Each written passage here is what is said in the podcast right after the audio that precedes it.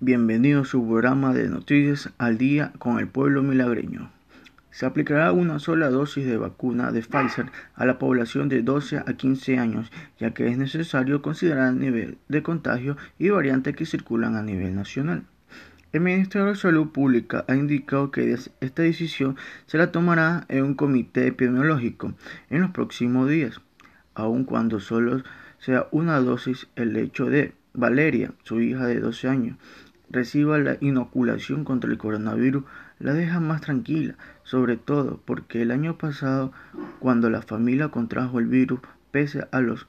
cuidados, la adolescente sintió mucha fatiga, uno de los síntomas de la enfermedad,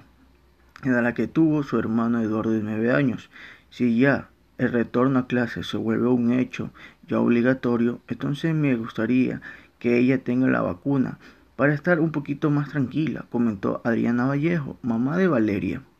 La madre de familia trata que la menor no se exponga innecesariamente a entornos ajenos al suyo,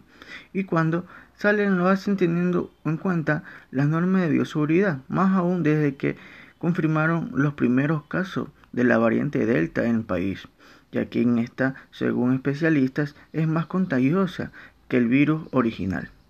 Esta semana, la ministra de Salud, Jimena Garzón, anunció desde septiembre los adolescentes de 12 a 15 años recibirán la vacuna contra el virus como una medida dentro del plan progresivo y voluntario de retorno a clases presenciales. A este grupo etario indicó que se lo inoculará con Pfizer.